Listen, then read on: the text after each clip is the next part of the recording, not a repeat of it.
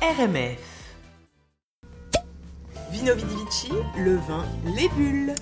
Alors Mélanie, Eh bien oui. Petit voyage. aujourd'hui, On voyage et on part en Californie pour faire changement. Bonne idée. ok, bonne idée, ça tombe pas mal. Je trouve que le... Alors, je dois commencer par dire que euh, naturellement, j'ai un petit a priori contre les vins de Californie.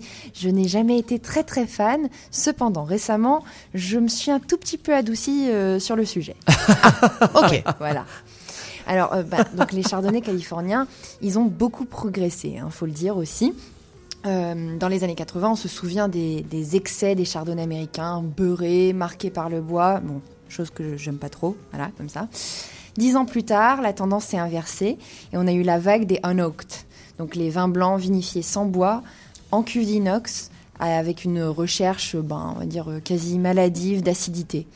Ah ouais. Un problème qui, euh, pour cette région où le climat il est quand même très très chaud, euh, Ensoleillé. Voilà, Donc très ensoleillé, et donc il produit des raisins très mûrs.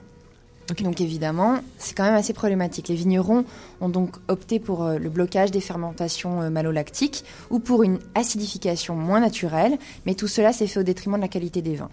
Donc petit à petit, on a vraiment eu un, un- comment dire un vignoble californien qui est voilà qui s'est détérioré et aujourd'hui donc depuis la fin des années 2000, euh, certaines propriétés dont le domaine Sandy en tête D'ailleurs, qui, est- qui est, c'est grâce à lui que je change d'avis.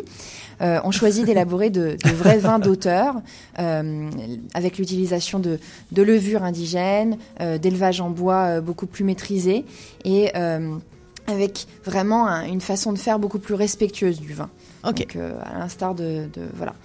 Alors les raisins vendangés euh, le, sont à juste maturité, le travail est parcellaire et euh, aujourd'hui on, on parle ici du secteur de Santa Barbara où on trouve parmi les meilleurs chardonnays en ce moment. D'accord.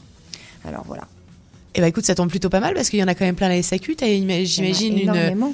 Ce qu'il faut savoir aussi, c'est que le, le- le vignoble californien, c'est 194 000 hectares en 2013. D'accord. C'est quand même énorme. Bon, il y en a beaucoup qui ont brûlé, euh, malheureusement, euh, en 2017, quand il y a eu les, les grands euh, feux euh, qui ont ravagé la Californie un tout petit peu, beaucoup même. Euh, et on compte à peu près 121 euh, AOC, euh, American, euh, c'est des AVA. Voilà. Ok. C'est l'équivalent. AOC, voilà. Hmm. Donc, euh, et on a trois, euh, 3750 domaines différents. A quand même énormément de choix. Waouh.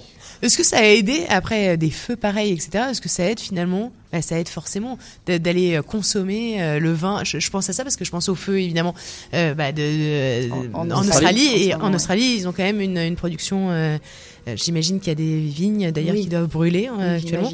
Mais ça aide évidemment le pays à repartir, d'aller Ah, consommer. c'est sûr que mais il faut on consommer, mais savoir ce qu'on consomme aussi, parce que Tout à c- fait. on peut aider, mais il faut aussi. euh, Tout à fait.